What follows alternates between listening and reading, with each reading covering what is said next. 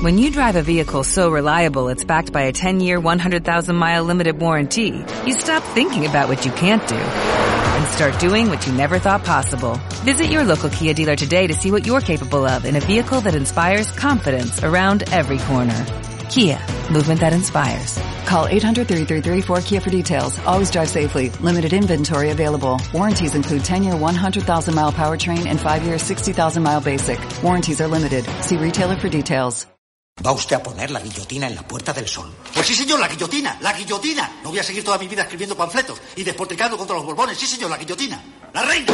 ¡Zas! Guillotina. Los chulos de la reina. ¡Zas! Guillotina. Los chulos del rey. ¡Zas! Guillotina. Los ministros. ¡Zas! Guillotina. Los obispos que los rodean. Guillotina, guillotina, guillotina, guillotina. Todos guillotinados. Sí, señor, la guillotina. ¿Ha terminado usted? Sí, señor. Vamos a comer. Sí, hoy más que nunca vamos a poner la guillotina en la Puerta del Sol. Sí, porque no vamos a estar todo el día escribiendo panfletos y despotricando contra Ayuso y los enemigos de lo público. Welcome to Carne, Carne Cru- Cruda, Cruda, the album. Join us for danger, excitement, innovations, and Madrid vivió este domingo la manifestación más multitudinaria en años. Cientos de miles de personas colapsamos el centro de la capital para defender lo que escucháis. La sanidad pública que Ayuso está demoliendo siguiendo el plan del PP de las últimas dos décadas. Su mentora, Esperanza Aguirre, lo intentó y se encontró con la marea ciudadana más tozuda y tenaz, que acabó torciéndole el brazo. La marea blanca paralizó la privatización y provocó el primer desgaste en la imagen de la presidenta. Entonces, Aguirre cometió la misma equivocación que ahora comete Ayuso, negar, denostar y menospreciar las protestas y la indignación que las provoca. Es un error mayúsculo olvidar que la sanidad pública es un consenso transversal en nuestra sociedad y que su mal funcionamiento se padece en carne propia. Y es otro error mayúsculo confundir el malestar social con una manipulación política de la izquierda y a los médicos y sanitarios con radicales antisistema. Se está echando encima incluso a sus votantes. Nada nuevo bajo la Puerta del Sol. La presidenta madrileña sigue el manual pepero y también trampista en estos casos, que es el enfrentamiento. Ayuso ha construido su liderazgo bajo la batuta de Miguel Ángel Rodríguez, haciendo de jefa oficiosa de la oposición a Sánchez, jaleada por el aparato mediático conservador, convenientemente regado con contratos millonarios de publicidad de la Comunidad de Madrid, se ha convertido en el azote del gobierno que llama socialcomunista. Se ha dedicado en exclusiva a la guerra ideológica por el relato, mientras la prensa le escribe panegíricos y le tapa las vergüenzas. De su gestión solo tenemos la bajada de impuestos a los más ricos, el contrato millonario de las mascarillas de su hermano y ahora la crisis de la atención primaria, la huelga de sus profesionales y la cascada de dimisiones y ceses de los responsables de sanidad. Dato mata relato. Madrid es la comunidad más rica y la que menos invierte en sanidad por persona, y por eso mismo la que más seguros privados vende. 600 sanitarios de refuerzo para la pandemia fueron despedidos en mayo, mientras falta personal en los ambulatorios. 150 millones, el triple de lo presupuestado, costó el hospital Isabel Zendal, que hoy está casi vacío. Construido mientras morían 7.291 ancianos en residencias por el protocolo de la presidenta para excluir a los más vulnerables. No faltan médicos, se van por los contratos basura que les ofrecen. De los 338 médicos de familia que habían terminado la especialidad este verano, solo 59 se quedaron. De los 200 profesionales que trabajaban en zonas rurales, 30 han renunciado en las últimas fechas. Y la traca final han sido las urgencias sin médicos, como los aeropuertos sin aviones. Ayuso prometió reabrir 37 centros de salud y mantener 41 servicios de atención rural, pero 34 de ellos tendrán una enfermera conectada por pantalla a un doctor para atender a los pacientes. Cuando muera alguien por un mal diagnóstico, la responsabilidad no será del médico, será de Ayuso. Y esa fue la gota que colmó el vaso. Pero no es por esos 34 médicos, como dice la presidenta. El vaso ya estaba lleno y cientos de miles de personas lo desbordaron el domingo para defender la sanidad pública frente a quienes la quieren vender. El PP madrileño quiso evitar la fotografía de la marea humana impidiendo el paso y confiscando cámaras a los fotógrafos en la entrada del Palacio de Comunicaciones en Cibeles. Por primera vez que yo recuerde, no hubo helicópteros sobrevolando la manifestación y hasta se desactivaron las cámaras de las calles por las que circulaba la marcha. Libertad lo llaman. Telemadrid, secuestrada una vez más por la presidencia de la comunidad, tardó 40 minutos en hablar de la movilización y la tildó de protesta de sindicatos e izquierda contra Ayuso. En la misma línea han ido, oh sorpresa, La Razón y ABC. Son el enésimo ejemplo del problema que supone para la democracia el periodismo que no es periodismo, es propaganda. La presidenta ha respondido como se esperaba, hablando de ETA. Cuando tienen que sacar el comodín del terrorismo, es que algo temen. Ayuso se ha encontrado con la primera piedra en el zapato. Aquí no puede culpar a Sánchez porque todo el mundo sabe que la sanidad está transferida. Su lema libertad o comunismo se viene abajo cuando ella misma convierte a Madrid en aquello que achaca al comunismo, el caos. Hasta El Mundo le ha dicho en un editorial que se equivocaría si redujera la concentración a un acto de intimidación política. Es muy difícil que caiga el ojito derecho de la derecha, que tiene a la mayoría de medios de Ana Rosa Federico haciéndole la ola. Pero si hay una oleada que puede ahogarla es la marea blanca. No hay cañas suficientes para que todos los madrileños vayan ciegos a las urnas. Hay quien repetía el domingo que este puede ser el principio del fin de Ayuso. Ojalá los deseos se hagan realidad. En la manifestación fotografiamos la pancarta de una manifestante que decía en Madrid si te encuentras a tu exnovio, esperando en urgencias. Este grupazo es el trío pamplonés Exnovios.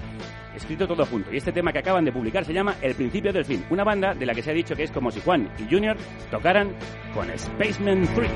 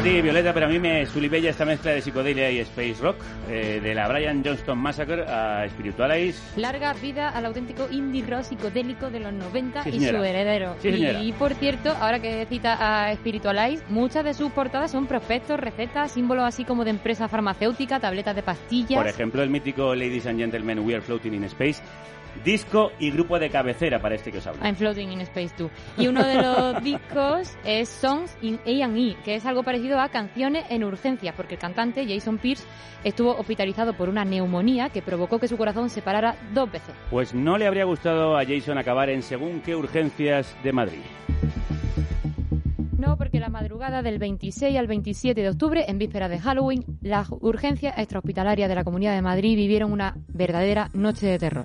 Arrancaba el plan de la Consejería de Sanidad para reabrir de golpe los antiguos SWAPs, servicios de urgencias de atención primaria. 37 centros que cerraron durante la pandemia. El plan de Ayuso era repartir 210 médicos que hasta ahora atendían 41 centros rurales, que si estuvieron abiertos en pandemia, entre esos 41 más 37, o sea, 78 centros de urgencias. Y tras una tarde de caos y desconcierto, en la que más de 200 sanitarios no sabían ni a qué hora ni a cuántos kilómetros tendrían que ir a trabajar al día siguiente, 26 urgencias urbanas abrieron sin ningún médico y 12 ni siquiera pudieron abrir por no tener el personal mínimo.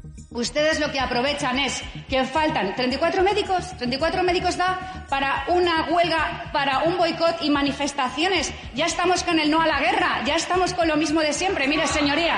Este es el plan que colma la paciencia. Como os contaba, abrir urgencias sin médicos suficientes, incluso sin médicos, solo con enfermería y teleasistencia. Esos 210 médicos afectados están en huelga desde el 7 de noviembre por este plan, aunque la Comunidad de Madrid ha impuesto un 100% de servicios mínimos. Eso no son servicios mínimos. Otro ejemplo de la libertad de Ayuso. Por todo esto, hay convocado una huelga indefinida en toda la atención primaria, que afecta a unos 5.000 médicos a partir del 21 de noviembre. Y entre aquella noche de miedo y esa posible huelga que debería aterrorizar a Ayuso, se ha producido una de las mayores manifestaciones de la última década en Madrid, que según la presidenta madrileña no tuvo nada que ver con la sanidad. Precariedad, porque se hacen muchos contratos de un rato, cuando en medicina es importante la continuidad, que tomemos el pulso a nuestros pacientes, el pulso de vida, que estemos con ellos a su lado. Y cada vez nos empujan más a irnos hacia lo privado y la gente está perdiendo un poco la conciencia de lo importante que es lo público. El problema es que luego la privada, si hay algo grave, te deriva a la pública, con lo cual estamos pagando todos eh, lo que es de todos para que unos pocos se hagan eh, un negocio con nuestra salud. Todos hemos pasado por, por situaciones de estrés y de crispación y de tener que cerrar la consulta un rato para poder llorar. Pues fatal porque cada día hay más recortes si cabe, hemos pasado dos años malísimos trabajando a destajo. No, no, no, no, no, aquí la política no cabe. Somos todos a favor de la sanidad pública. Que muchos de los sanitarios la han votado, muchos de los médicos eh, han votado a Isabel Ayuso. Lo que no se esperaba ninguno es que esto fuera así. Yo no voto a Isabel Ayuso. Dios me libre. Una mujer con criterio. El día después de la manifestación masiva, ni Ayuso ni su consejero de Sanidad, Enrique Ruiz Escudero, hacen autocrítica. Madrid es un lugar de libertad donde tienen cabidas tienen cabida todas las manifestaciones legales.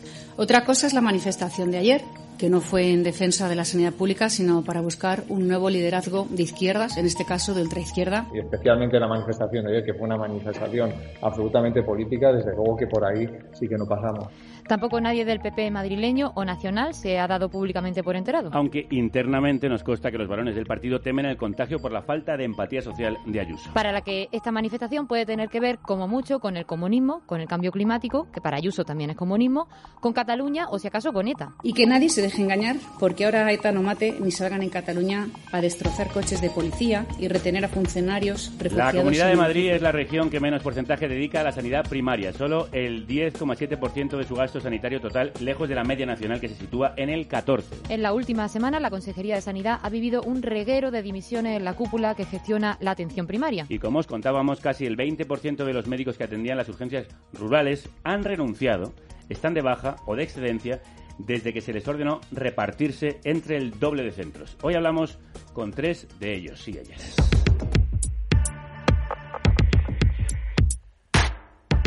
Ángel Bayo llevaba 10 años como médico de urgencias extrahospitalarias del Servicio de Atención Rural de Arganda, un municipio situado al este de Madrid. Se enteró primero por la prensa de que su centro pasaba de tener 8 médicos a 3 por la implantación de la telemedicina y de madrugada se enteró por un email de la consejería de que lo trasladaban a un centro a 20 kilómetros. La Comunidad de Madrid ha impuesto el 100% de los servicios mínimos por la huelga en estos centros.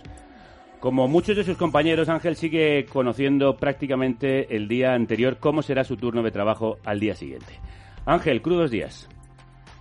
¿Qué tal, Oiga? Buenos días. Muchísimas gracias por estar hoy aquí con nosotras. ¿Cómo han cambiado tus condiciones laborales desde el 27 de octubre? Pues mis condiciones laborales han cambiado como la de 228 médicos que nos vimos y otros compañeros, enfermería y celadores, por supuesto, que nos vimos sorprendidos por unos correos electrónicos altas horas de la madrugada en el cual nos informaban de cuál iba a ser nuestra posición laboral, cuáles iban a ser nuestros horarios laborales, cuáles eran las modificaciones de jornadas que iban a existir de una manera temporal y transitoria hasta final de año. Pero no ha sido así, no ha sido ni siquiera hasta final de año cuando nos hemos podido planificar nuestra vida y nuestras responsabilidades, sino que el 7 de noviembre que inició la huelga de médicos volvimos a tener nueva sorpresa en cuanto a una nueva vuelta de tuerca al recrudecimiento de estas condiciones. Se nos volvió a modificar la ubicación, se nos volvió a modificar los horarios y fundamentalmente lo que hicieron fue no planificar la jornada.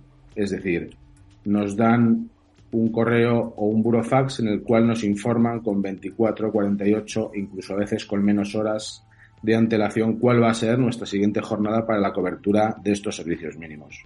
Entonces las condiciones están siendo dolorosas, tristes, el agotamiento físico y emocional a nivel de la profesión está siendo sentida y manifiesta y el gran problema de todo esto es que ya no solo unas condiciones laborales sean más o menos complicadas, sino que el hecho de no poder realizar tu trabajo en condiciones genera una repercusión que es eh, al actor principal de este sistema, que es el paciente.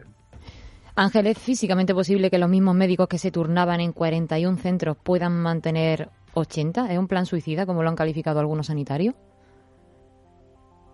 pues si queremos una calidad y una garantía de seguridad asistencial, factible no es, y menos al ritmo eh, que se está viendo.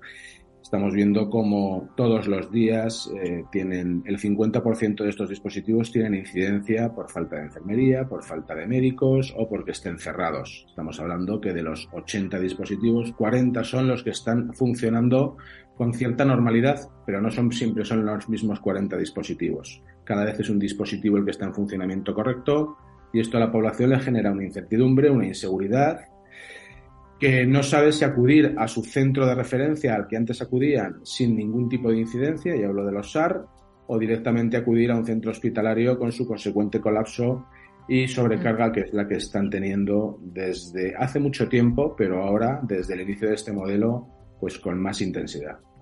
En el que hasta ahora era tu centro se ha implementado la telemedicina. Un infarto es difícil de diagnosticar por videoconferencia, ¿vale? Una diabetes, cualquier cosa, una neumonía, hay que ocultar, hay que mirar la cara del paciente y no a través de una pantalla. Hay que ver el color del paciente, la cara del paciente, el pulso del paciente y cómo respira el paciente.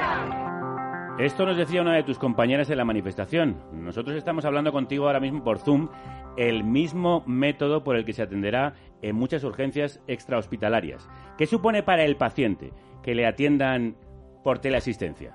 Las consecuencias son múltiples. Eh, estamos hablando de unos medios los cuales, bueno, pues tienen su ciberseguridad y su inseguridad. Son informaciones muy sensibles, pero básicamente el acto médico lo que lleva es eh, a intentar valorar un problema en su conjunto y poder dar la solución. La historia clínica es el acto básico, el documento básico de la atención médica. Es la guía metodológica a través de la cual, de una forma integrada, vamos a llegar al problema de salud de un paciente y es la base del planteamiento tanto diagnóstico como terapéutico y para ello se exige no solo una escucha, no solo un interrogatorio, sino una exploración física. No podemos completar el acto médico sin realizar una exploración física y ampliar las probabilidades de éxito en un diagnóstico más certero y que suponga al paciente un beneficio. No es valorable y además el amparo legal es bastante inexistente, solo nos podemos acoger al código deontológico para valorar que el acto médico, como decía, exige lo que es un contacto. En situaciones muy contadas y muy específicas pueden servir, pero como un apoyo, como un complemento, nunca como un sustituto. Ángel, para que lo entiendan los oyentes, incluso para la telemedicina hacen falta médicos. Entonces, según el plan de la consejería, ¿qué médicos atenderán esas consultas virtuales? Pues según parece, e insisto, según parece, porque la información completa, objetiva, detallada a los profesionales no se nos ha aportado, parece ser que aquel centro el cual tenga una videollamada, como decías, el mío, el que estaba yo en Arganda, deja de tener médico y va a ser asistido por enfermería, celadores y la videollamada, el sistema telemático, se supone que nos pondrán en contacto o se pondrán en contacto eh, el equipo de enfermería con el centro espejo que tenga. Y el centro espejo que, tenga puedo ser yo en el dispositivo que estoy en un recurso asistencial un poquito más distante. Supongo que habrá una, alteración, una alternancia de diferentes dispositivos, pero el médico que está atendiendo pacientes en un PAC o centro 24 horas es al que le derivarán esas llamadas telefónicas o esta videollamada. O sea que tiene que atenderla en mitad de sus pacientes presenciales con toda la carga que pueda tener en ese momento también. Bueno, aquí la responsabilidad del médico es la que conlleva a cómo decide trabajar. Eh, particularmente entiendo que lo presencial es lo prioritario. Entiendo que una herramienta la cual no me va a aportar valor, no me va a aportar seguridad, no va a generar una calidad y además de arriesgar la salud del que tengo delante al cual le tengo que ayudar, va a arriesgar mi responsabilidad profesional, yo desde luego son herramientas que si no conozco no he por qué o no tengo por qué utilizarlas. De la misma manera que si no sé utilizar un ecógrafo no voy a hacer uso de una herramienta la cual ni conozco, ni controlo, ni voy a saber interpretar. Ángel, ¿crees que la manifestación del domingo cambiará algo? Pues yo no lo sé si lo cambiará o no lo cambiará. Eh, está claro que cada uno ve lo que le interesa ver y todo aquello que obvia va a seguir obviándolo aunque la evidencia sea patente. Eh, hablamos de que es un éxito de manifestación, a mí realmente, bueno, pues me parece triste, me parece un fracaso absoluto que hayamos tenido que llegar a una situación de queja masiva y de llamamiento al, cuidado de la sanidad, de los profesionales y con ello del sistema, ¿no? Es decir, que ha habido mucha gente, nosotros como organización sindical AMITS nos unimos a la llamada vecinal y nos unimos como pacientes y como profesionales que estamos prestando unos servicios en cuyas condiciones nos está dando miedo, pavor, trabajar por el resultado final de todo esto, que es no aportar esta seguridad y esta calidad en la asistencia que hace años teníamos y todos como pacientes y como médicos queremos recuperarla. Me ha parecido muy interesante que hayas introducido no solo la presencialidad, que es evidentemente esencial, sino también la confidencialidad que se puede romper con este método de la teleasistencia. Ángel Bayo, muchísimas gracias por tu testimonio. A vosotros, gracias. Pues para empezar es el respeto a los sanitarios, el respeto a los profesionales, que cuando un médico se quiere ir de este país porque las condiciones son mejores o cuando se quiere ir de la comunidad porque las condiciones son mejores, pues ya ahí es la raíz del problema yo creo que a los profesionales hay que, hay que cuidarlos, hay que mimarlos y hay que, dejar, hay que, ofrecerles para, o sea, para que se queden. Hay que cuidarlos y hay que mimarlos. Y de hecho algunos están sufriendo agresiones y violencia por parte de los pacientes que pierden la paciencia, valga la paradoja. Hay quien no puede aguantar en su puesto por la ansiedad de tener que trabajar en centros con muchos más pacientes de lo soportable, siendo solo un médico para turnos muy largos. Sí, el caso de María Chamón, que es médica del Servicio de Atención Rural en Cadalso de los Vidrios, un pueblo de 3.000 habitantes al suroeste de la Comunidad de Madrid, y ha tenido que darse de baja por ansiedad tras recibir las instrucciones del nuevo plan de la Consejería de Sanidad. María, crudos días, ¿cómo estás? ¿Cómo te encuentras? Hola, buenos días. Triste, me encuentro triste. ¿Por qué has tenido que darte de baja? Em, porque no pude soportar eh, la noticia de traslado forzoso de un día para otro, estando de guardia el día 26, eh, y tras mirar mi correo en repetidas ocasiones a lo largo de la tarde, a las 12 de la noche recibí la noticia que ya nunca más iba a volver a alzar de cara al los vidrios, que se me trasladaba forzosamente al PAC de Leganés, el cual me costó como cinco horas buscar en el Google Maps porque entré en shock, no me lo podía creer que estuviera pasando, que esa era mi última guardia que ya no iba a volver a coincidir con mis compañeros y que en lugar de atender a una población rural en la que estoy encantada de poder atender, que no son solo 3.000, son también dos pueblecitos de alrededor, las Rozas de Puerto Real y Cenicientos. Entonces serán, mm, no sé, unas 6.000 personas o 5.000 y que se triplica los fines de semana y verano. O sea, que no es solo 3.000 personas, ¿no? Pero da igual. O sea, yo estaba encantada de ejercer la medicina rural porque no, no lo había experimentado hasta hace dos años y por fin encontré un, sitio donde poder ejercer la medicina con calidad. Entonces no pude soportarlo, no pude dormir toda la noche y, mm, y entré en estado de shock. Entonces la ansiedad, el bloqueo, eh, no me fui capaz de enfrentarme a mi nuevo puesto, que efectivamente Leganés tiene 150.000 personas. En la planilla de guardias era mm, como tres veces más de lo que me correspondía en mi anterior eh, puesto no pude soportar la presión de tener como profesional único tener que hacer, atender a 150.000 personas, más doble guardias de mi anterior planilla. O sea, que no, que no, que me niego, que no pude. Y digo, mira, es que para atender con un estado de ansiedad, de shock, de que yo no puedo pensar, eh, ya no es, ya no es lo que lo que me pueda mm, eh, enfrentar, ¿no? No sé los pacientes que iba a tener en ese centro, claro que no. Pero ya solo pensar en que yo iba a estar sola como profesional único en centros, que menos mal que me di de baja, porque luego escuché a mis compañeros cómo ni siquiera sabían cómo abrirlos. Los centros no estaban desinfectados, no estaban bien dotados, ni de, ni de parataje de electromedicina, ni con los elementos básicos que necesitamos para una urgencia.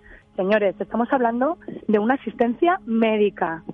Esto no es repartir boletos de la lotería. No, no, no, no. Con mucho respeto. Esto es que tú, en un caso de emergencia, tienes que reducir la incertidumbre alrededor de la emergencia. Tú tienes que saber perfectamente dónde tienes el material, que lo revisamos en cada guardia, tienes que saber perfectamente con quién trabajas, tienes que saber perfectamente cómo actuar, porque es un momento estresantísimo y no puedes estar pendiente de dónde está la adrenalina. No, señores, no, estamos hablando de algo muy serio. Pues no se puede hacer de un día para otro. No se puede hacer de un día para otro. Estamos diciendo entonces que como no hay suficientes médicos y médicas, os están repartiendo casi como cromos de la noche a la mañana sin previo aviso. Total, total, total, así. han, han, querido con los profesionales que atendíamos a 40 centros, que yo creo que eso ya lo han dicho mis compañeros por activa y por pasiva, con los profesionales que estaban bien dimensionados, que los centros estaban bien cubiertos, que no faltaba ni un día un médico en la zona rural. La gente estábamos contenta porque eso, los fines de semana en mi centro teníamos un refuerzo, en los centros que necesitaban dos médicos por turno había dos médicos por turno. Era como maravilla, o sea, como, como se tiene que trabajar, Jolín y con esos profesionales quieren abrir 80. Obviamente no hay, no salen las cuentas, con lo cual lo que quieres, eh, más que lo que quieres es que no aseguras una asistencia médica en ningún centro, ni en uno, ni en el rural, ni en el urbano.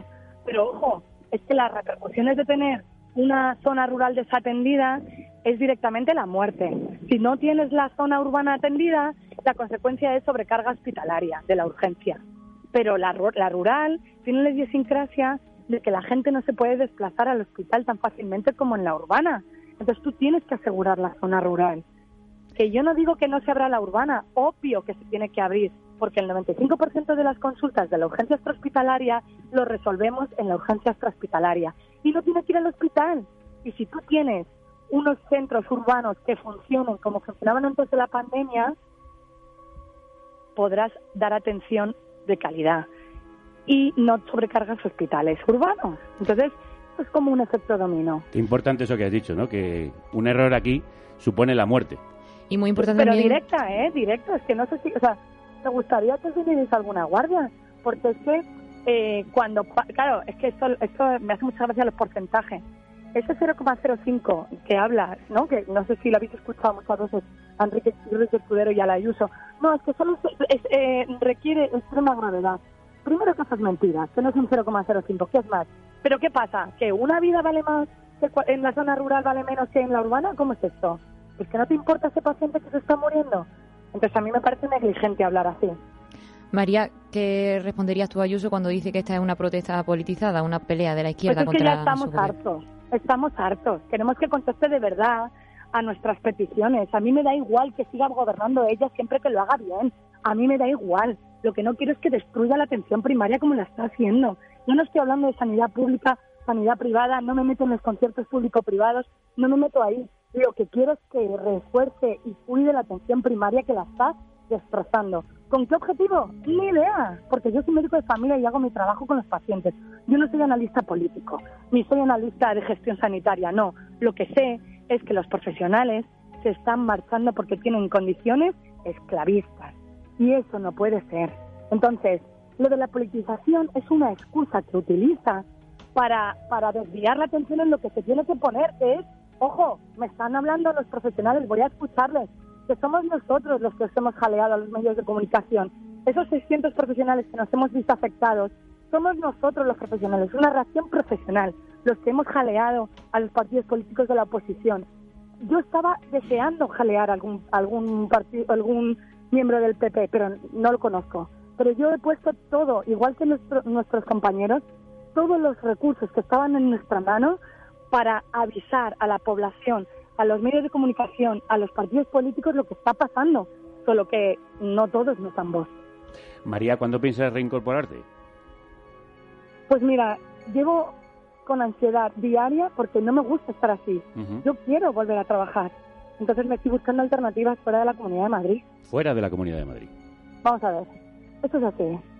Eh, el 26 de octubre solicité que se me que se me hiciera una comisión de servicio dada la implantación del plan porque parecía que iba a poder hacerse esto a una plaza que está vacante de pediatría.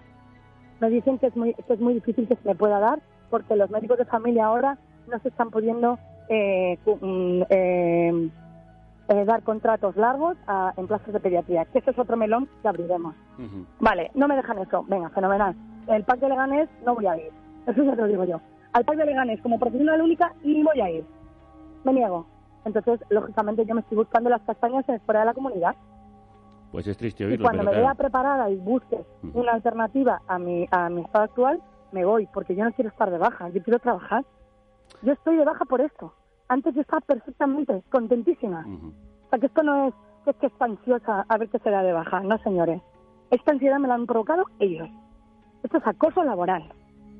María, muchísimas gracias por tu testimonio hoy aquí y sobre todo que te mejores pronto. Que encuentres mejores Mm. situaciones. ¿Puedo, ¿puedo decirte una última cosa? Sí, por favor.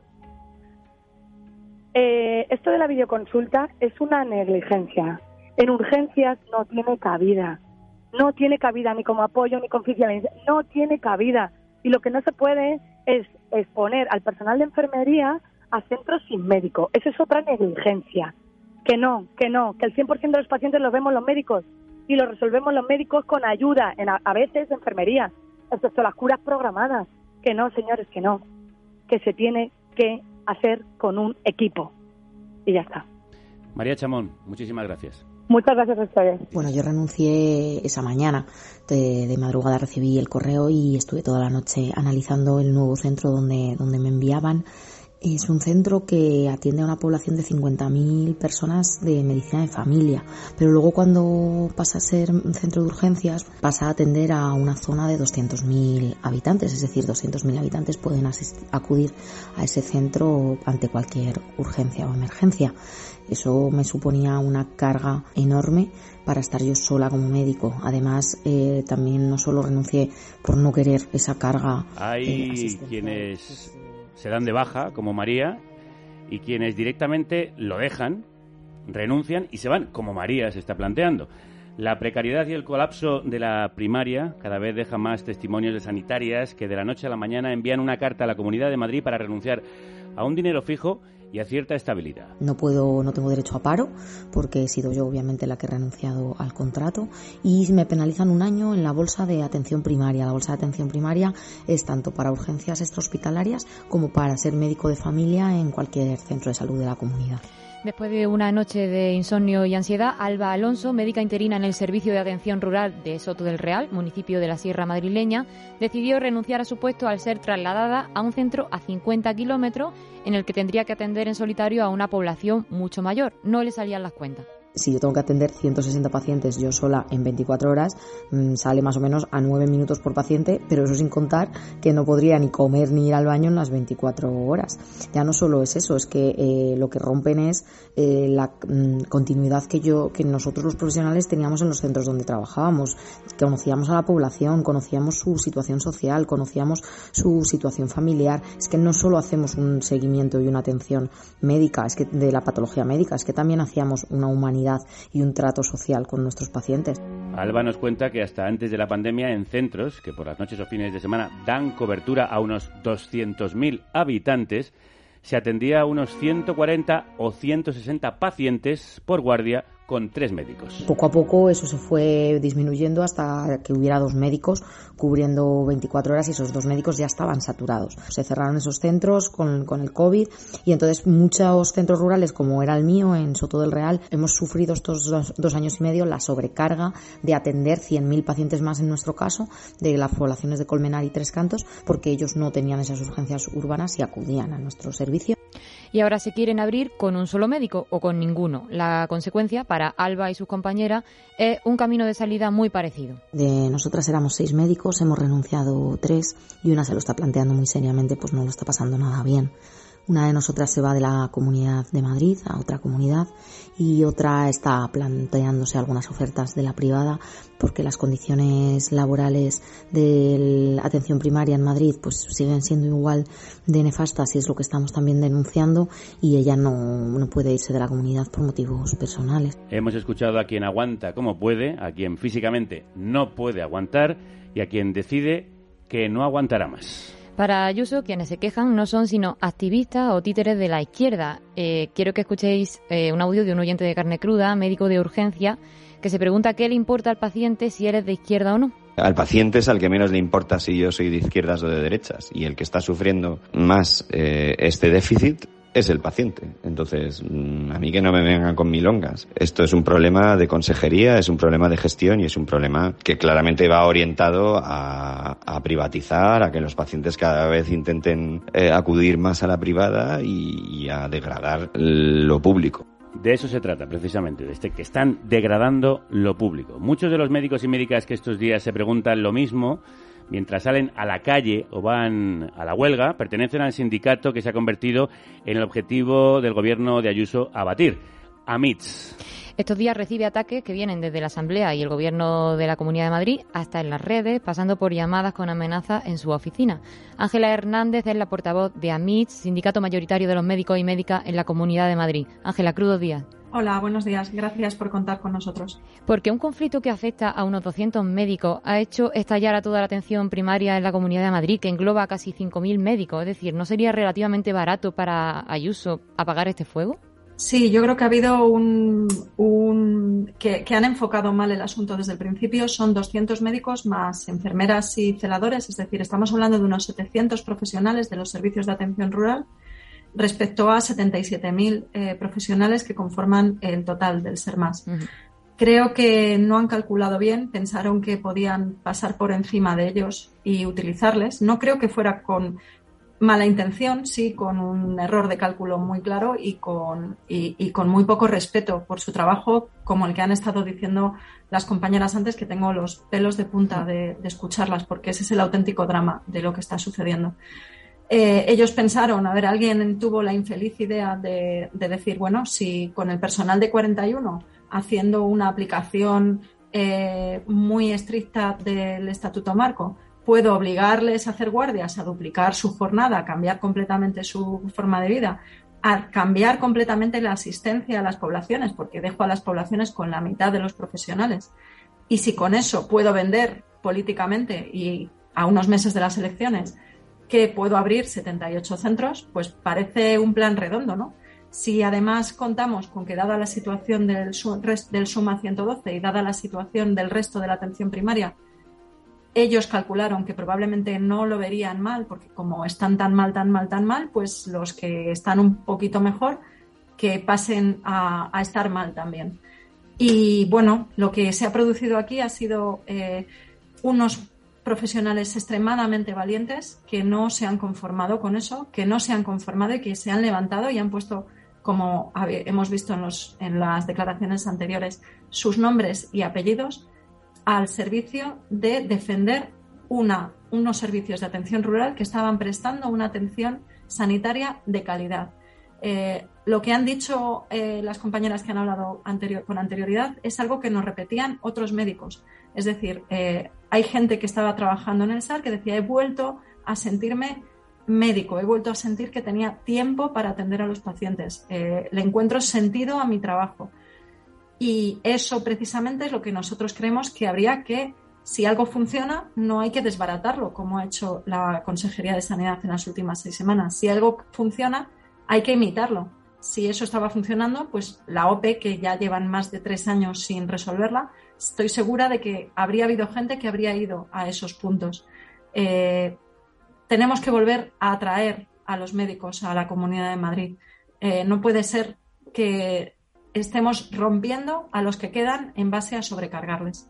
Pero el caos en la sanidad madrileña ¿Se reduce a esta cuestión? ¿Se reduce, como ha dicho Ayuso, a que faltan 34 médicos? Eso en principio, es que si no me despisto, eh, eso en principio es, es, que la están asesorando regular, porque que falten médicos en 34 centros, ellos han puesto un mínimo imposible de sostener, que es tres médicos por centro, o sea que lo mínimo que está diciendo, aunque ella no lo sepa, es que faltan 34 por tres. Nosotros consideramos que faltan más, porque estos equipos estaban abiertos con entre una media de entre 6 y 8 médicos y consideramos que se tienen que abrir en esas condiciones y eh, en el caso concreto de reabrir los servicios de urgencias de atención primaria que anteriormente estaban eh, gestionados por el SUMA 112, esas plantillas tenían que ser incluso mayores porque hay poblaciones como Móstoles, como Fuenlabrada, donde podían tener 150 200 actuaciones por día en el fin de semana, el sábado y el domingo.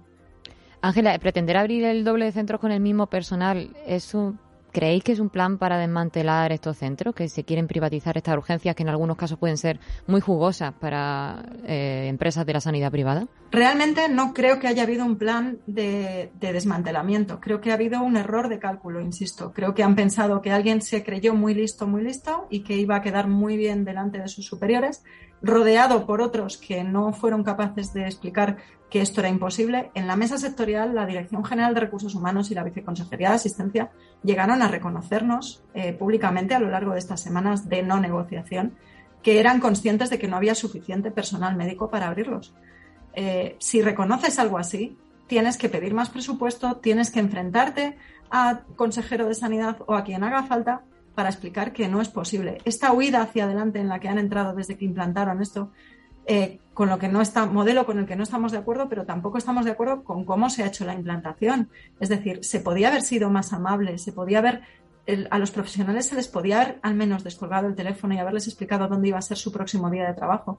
Empezaron a recibir mails del traslado forzoso que iban a sufrir la noche del 26 a las once y media de la noche en muchos casos y algunos hasta las 3 de la mañana. Algunos se acostaron pensando que tenían una planificación y se levantaron por la mañana yendo a otro centro, sabían, pensando que tenían que ir a otro centro desconocido y a 60 kilómetros de su casa. Este maltrato es tremendo, pero no es lo más importante. Aun siéndolo y siendo el sufrimiento que están pasando los profesionales tremendo, lo más importante es que a la población le están vendiendo que aumentan los puntos cuando en realidad están reduciendo la calidad que les daban en los servicios de atención rural a la mitad. Vosotros desde AMITS hicisteis una propuesta con el número de sanitarios necesarios para un buen servicio en esos centros, 480, mucho más de esos 34 que dice la presidenta. Dijisteis que en la consejería ni se han mirado esa propuesta porque cuando se reúnen con vosotros mm, os proponen cosas que no tienen nada que ver. Ayer mismo Ayuso movió ficha y os ha convocado a una reunión. ¿Cómo puede explicar la presidenta que se hayan expulsado, que se haya despedido a 600 sanitarios de refuerzo de la pandemia y ahora no haya para cubrir las plazas que se necesitan? Lo puede explicar muy difícilmente. Es decir, eh, es cierto, hay datos que están dando los datos. Con los datos se puede hacer todo, todo el mundo. Eh, es verdad que desde antes de la pandemia hasta ahora hay 5.500 profesionales sanitarios totales más dentro de esos 78.000 pero también es verdad que lo, tenemos, vamos, lo comprobamos la semana pasada, que dentro de la primera línea de médicos, de lo que son médicos especialistas en medicina familiar y comunitaria, pediatras de atención primaria, suma 112 y urgencias hospitalarias, el rédito final es que hay un 0,4% menos. Un médico, nos guste o no, son necesarias todas las categorías, todas. Yo no puedo, yo soy cirujana, yo no puedo operar sin, sin una enfermera, sin un auxiliar, sin los celadores. Está claro, pero siendo necesarios todos, formar un médico cuesta entre 11 y 12 años. Y si no los cuidas un poquito, si no cuidas un poquito desde el punto de vista de recursos humanos, el, fidelizarlos y el atraerlos, cuando los necesitas, no los encuentras debajo de una piedra. Entonces, eh, lo que está sucediendo es un maltrato eh, que viene de años, una serie de incumplimientos que vienen de años. Estoy segura de que ellos ahora les gustaría haber cumplido eh, los acuerdos de 2007 en el que se comprometieron a fidelizar el turno de tarde de atención primaria con un 15% más, incumplido a través de las leyes de, eh, leyes de acompañamiento presupuestarios cuando era eh, Javier Fernández Lasqueti consejero de Sanidad. Estoy segura de que les gustaría haber cumplido el plan Ayuso 1 que llamamos de la huelga de atención primaria, que llegamos a una negociación en septiembre de 2020 que habría aportado soluciones. Lo incumplieron, lo descafeinaron en un plan Ayuso 2 que no ha servido para nada ni a la categoría médica ni al resto de categorías con las que se ha eh, repartido. Y en la reunión de hoy, pues, a ver, creo que está claro que después de, de, la manifestación del domingo, en la que estamos muy agradecidos a la respuesta ciudadana, la verdad, nos sentimos tremendamente arropados y fue tremendamente emocionante, no les quedaba otra que llamarnos. Eh, lo que no sabemos es cómo va a transcurrir esa reunión, porque últimamente las, la reunión de la mesa extraordinaria del viernes nos sorprendió, pero nos sorprendió para peor. Eh, el plan Ayuso 1 y el plan Ayuso 2 puede que no funcione para los médicos y sanitarios, pero igual funciona para quienes quieren privatizar el servicio de sanidad público. Sí, Ángela, nos ha llegado este audio de una médica, ella trabaja en un hospital madrileño, pero ve con mucha preocupación lo que está pasando en la atención primaria. Aunque este es un paso más dentro de la estrategia que lleva años teniendo el gobierno de la Comunidad de Madrid para desmantelar la sanidad pública y se parece a lo que hicieron con los contratos COVID y el CENDAL, la estrategia de no contratar a más gente y simplemente cambiar a la gente de sitio como cromos y vender que como hay un edificio muy grande abierto, los pacientes están atendidos. Pero esto es mucho peor, ya que estamos cambiando recursos que funcionaban por recursos que no funcionan. Y me parece que este sí que es un ataque del que la atención primaria podría no recuperarse.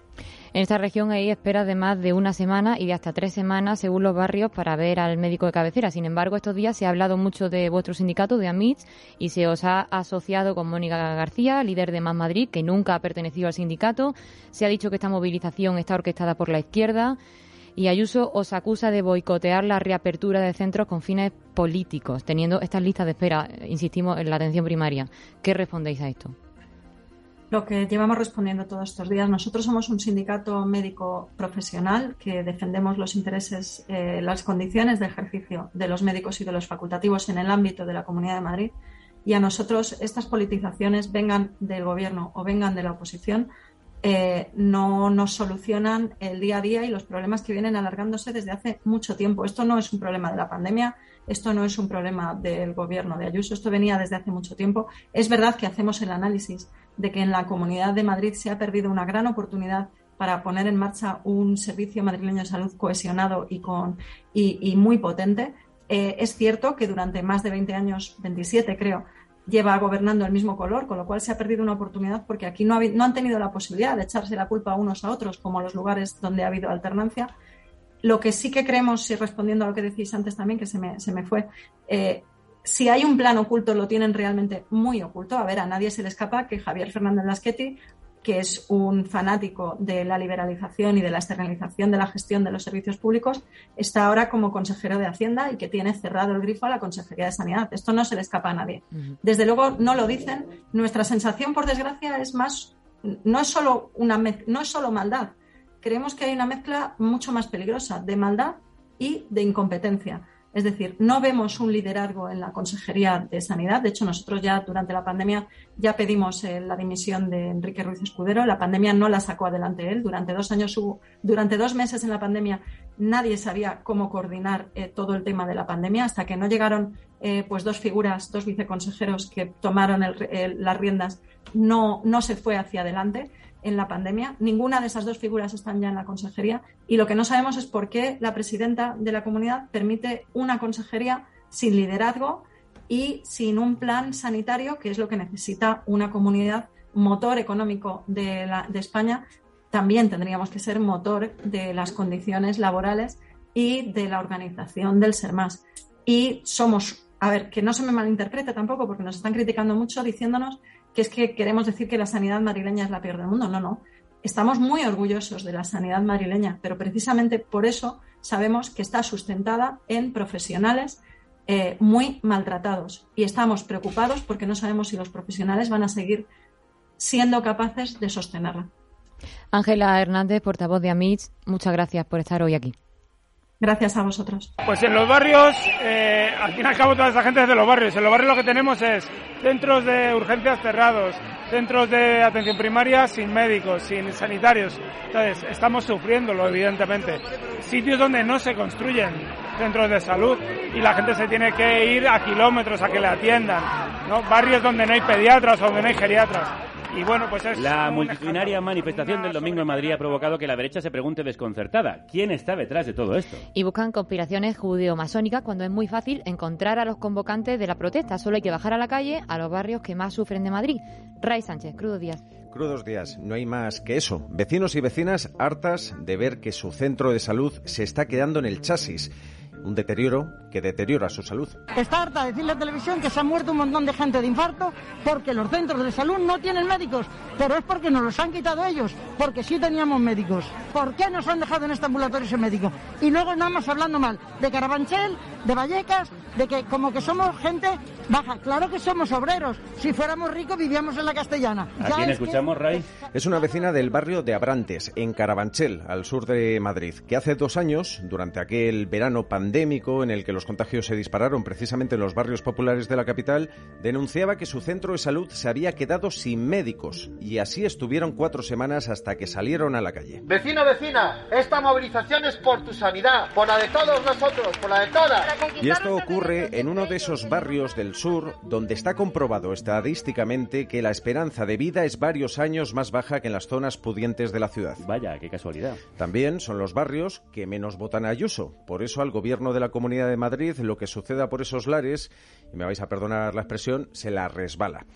Pero allí es donde prendió hace dos años la mecha que ha hecho estallar la gran movilización por la sanidad pública. En Carabanchel, por ejemplo, llevan más de dos años saliendo a la calle todas las semanas. También llevan tiempo bastante movilizados otros rincones de la ciudad como Usera, Vallecas o Villaverde.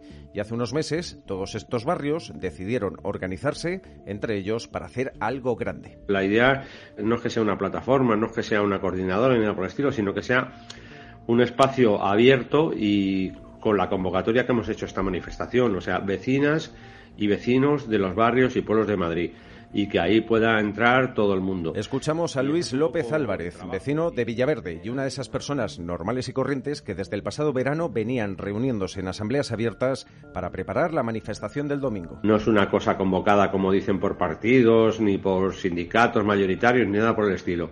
Es una cosa que ha salido del trabajo de vecinas y vecinos de los barrios y pueblos de Madrid. Nada más, o sea, pero desde abajo, importante. De hecho, la Eh, manifestación del domingo no la convocaba ningún colectivo, sino vecinos y vecinas de los barrios y pueblos de Madrid. Porque de esa forma tan humildes como quieren llamarse, y con esa humildad prepararon una movilización que acabó siendo gigantesca. Tanta humildad tienen que se quitan mérito y reconocen que Ayuso es la gran responsable de que cientos de miles de personas salieran el domingo a la calle. La autoorganización desde los barrios, desde abajo, ha sido muy importante, pero yo creo que las declaraciones que ha hecho el gobierno de la Comunidad de Madrid, yo creo que no, ha alentado a la gente a salir a la calle. Este Y tras colapsar el centro de la ciudad, ahora vuelven a la periferia a seguir defendiendo la sanidad pública contra recortes y privatizaciones, a trabajar, informar y seguir concienciando. Lo mejor de Madrid resiste en los barrios, bien lo sabe un barrionalista como Ray Sánchez. Muchas gracias. Os lo tengo dicho, a vosotras. En España hay un problema de falta de médicos. Médico que está en paro esta tarde lo contrato en la Comunidad de Madrid. En España faltan médicos y no se trata que los traiga de Murcia y no se trata que los quite de Galicia. Se trata que España es el segundo país del mundo con más universidades de medicina por cada mil habitantes, pero hay quien repite un mantra, no tenemos médicos. Médico en paro, médico que contrato esa tarde, decía Ayuso. Pues médico que esté en paro, contrato de mierda que le hago. Si te titula un artículo en el diario público del médico y diputado por Más Madrid en la Asamblea de Madrid, Javier Padilla. Javier Crudo Díaz. Muy buenas, ¿qué tal? Tú has dicho que el gobierno de Ayuso ha pasado por tres fases: la negación del problema, la ira cuando se está cuando se destapa el problema y ahora excusarse en que la situación es igual en toda España. ¿Estamos igual en toda España? ¿En qué se diferencia Madrid en esta ocasión? Bueno, yo creo que sí que podemos hablar de una, de una excepción madrileña, por decirlo de alguna manera, ¿no? Eh, Madrid es el lugar en el que menos se invierte en sanidad, Madrid es el lugar en el que menos se gasta en atención primaria, el lugar con menos enfermeras de atención primaria por cada mil habitantes, el segundo con menos médicos de atención primaria por cada mil habitantes y además el único sitio en el que cuando los profesionales protestan se les insulta. En Madrid hay un 22% menos de pediatras en atención primaria que antes de la pandemia y un 15% menos de médicos de urgencias y emergencias, aunque durante el coronavirus se dijo y se repitió que había que reforzar precisamente esos puestos de la sanidad. Y tú, de hecho, has hecho mucha campaña a través de redes y a través de incluso un libro sobre este tema. Según Ayuso, Javier, es porque no hay médicos. ¿No los hay? Lo que no hay es médicos que acepten cualquier condición laboral. Eh, tenemos que tener en cuenta que, por ejemplo, la Comunidad de Madrid tiene gran capacidad para captar a médicos en formación, es decir, aquí viene mucha gente a formarse, pero luego se va. ¿no? El pasado año, de 200 médicos de familia que terminaron la especialidad, la Comunidad de Madrid sacó una oferta de 98 contratos, de los cuales solo se ocuparon 20 es decir, de 220. Una cifra todavía más ridícula fue lo que se consiguió fidelizar de contratos de pediatría para atención primaria. Entonces, en realidad, en la Comunidad de Madrid lo que se intenta es hacer una especie como de, aumentar la mano de obra barata con residentes y luego a esos residentes no darles las condiciones para que, para que se queden. ¿Esto ocurre en todas las comunidades? Bueno, pues todas las comunidades tienen dificultades, pero Cantabria, de los 36 residentes de medicina de familia que terminaron, se quedaron con 16. En Asturias, de los treinta y tantos, se quedaron con 29. O sea, que en realidad sí que podemos ver que no en todos los lugares las dificultades son las mismas, porque básicamente no en todos los lugares se cuida igual a los profesionales para que se queden. Tú destacas que entre 2010 y 2020 en España el número de médicos de atención primaria aumentó un 3%, el de hospitales públicos un 15% y el de los hospitales privados un 30%. Hay médicos, pero se van a donde les maltratan menos. ¿La sanidad privada está ganando la partida? digamos que las dificultades para contratar en efecto no son iguales en todos los lugares. Eh, es que además una cosa que ha aumentado de forma más notable son los profesionales que trabajan exclusivamente en la privada.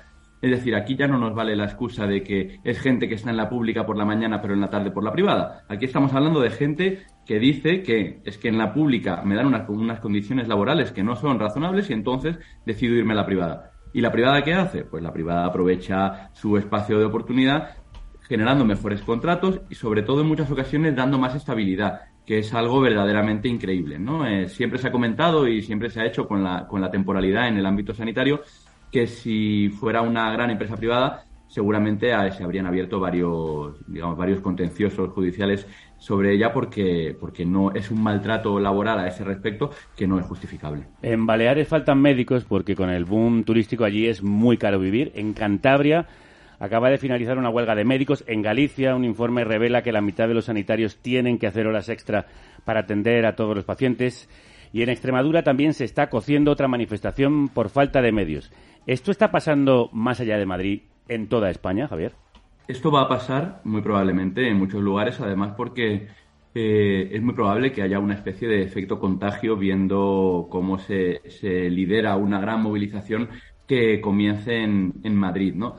Creo que ante esto hay que tener muy claro que la gestión de la sanidad pública es autonómica y nadie puede echar los balones, los balones fuera y que cada uno tiene que asumir la, digamos, las condiciones en las que, en las que está en cada uno de los sitios, ¿no? Entonces, esto no ocurre solo en Madrid, pero en Madrid ocurre de forma probablemente más intensa y cada lugar con sus singularidades. Lo has comentado muy bien, lo de Baleares, por ejemplo. Yo tengo compañeros que han estado allí pasando alguna época trabajando, pero se han tenido que ir porque no podían pagar el lugar donde vivían, ¿no? Entonces, cada lugar tendrá que generar los incentivos que se adapten a su singularidad y que, pase en toda España no es una excusa para las regiones, pero nos preguntamos, ¿desde el Gobierno central se puede y se debe hacer algo? ¿Legislar para limitar privatizaciones, imponer mejores ratios? La legislación sanitaria en España, uno de los problemas que tiene es que es bastante antigua. Tenemos una ley general de sanidad del 86, tenemos una ley de cohesión de 2003, tenemos una ley de ordenación de profesionales sanitarias también algo obsoleta. Y sí que es cierto que hay cosas que actualizar a cosas que actualizar relacionadas con poner un suelo de gasto para todas las comunidades, por ejemplo, relacionadas con limitar la capacidad de las comunidades para privatizar con entidades con ánimo de lucro. Yo creo que ahí, desde luego, hay una tarea pendiente, tarea pendiente que en teoría se había comprometido el gobierno a hacer y que hay una parte del gobierno que está poniendo palos en la rueda para que no se pueda llevar a, cabo. Entonces, sí, creo que el Ministerio debe tener la labor de facilitar que las comunidades lo hagan bien y de poner freno a aquellas comunidades que desde luego vayan a empeorar la asistencia sanitaria de sus pacientes y la calidad eh, que puedan dar los profesionales. Como con la educación, se necesita un pacto de Estado para proteger la sanidad pública universal. Javier Padilla, como siempre, es un placer escucharte. Muchas gracias a vosotros. Oigo el compás, tengo prisa para llegar. Ha sido esta semana, solo es un día y no va a pasar nada. Son vampiros de lo público. Le chupan la sangre a la sanidad hasta que la dejan seca. Vampirillo se llama esta proeza de pop electrónico y electrizante de un geniecidio singular. Juan Azul, nuestro particular Cornelius. No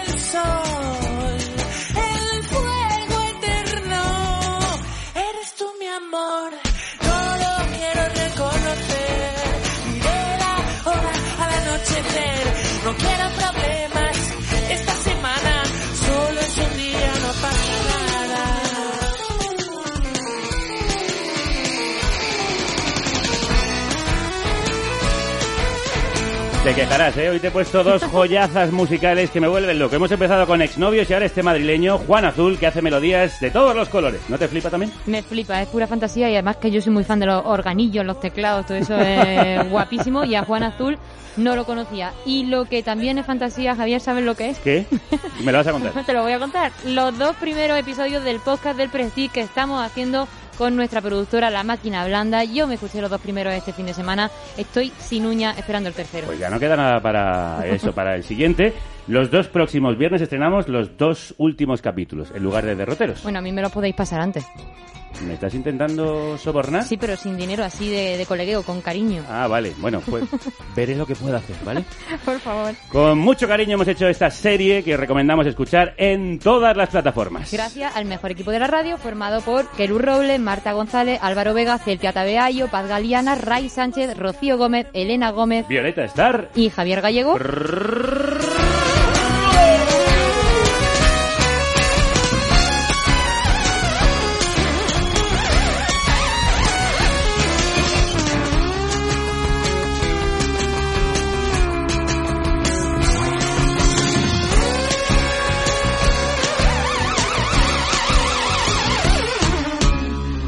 Hasta aquí el menú de hoy. Mañana hablamos, por cierto, de comer. Sí, porque vuelve Esther Sánchez, acá Impacientífica, y nos trae el tema ¿Qué comeremos en el futuro? Al paso que vamos los unos a los otros. Pero vamos a intentar evitarlo. Hasta mañana, que la radio... Os acompañe.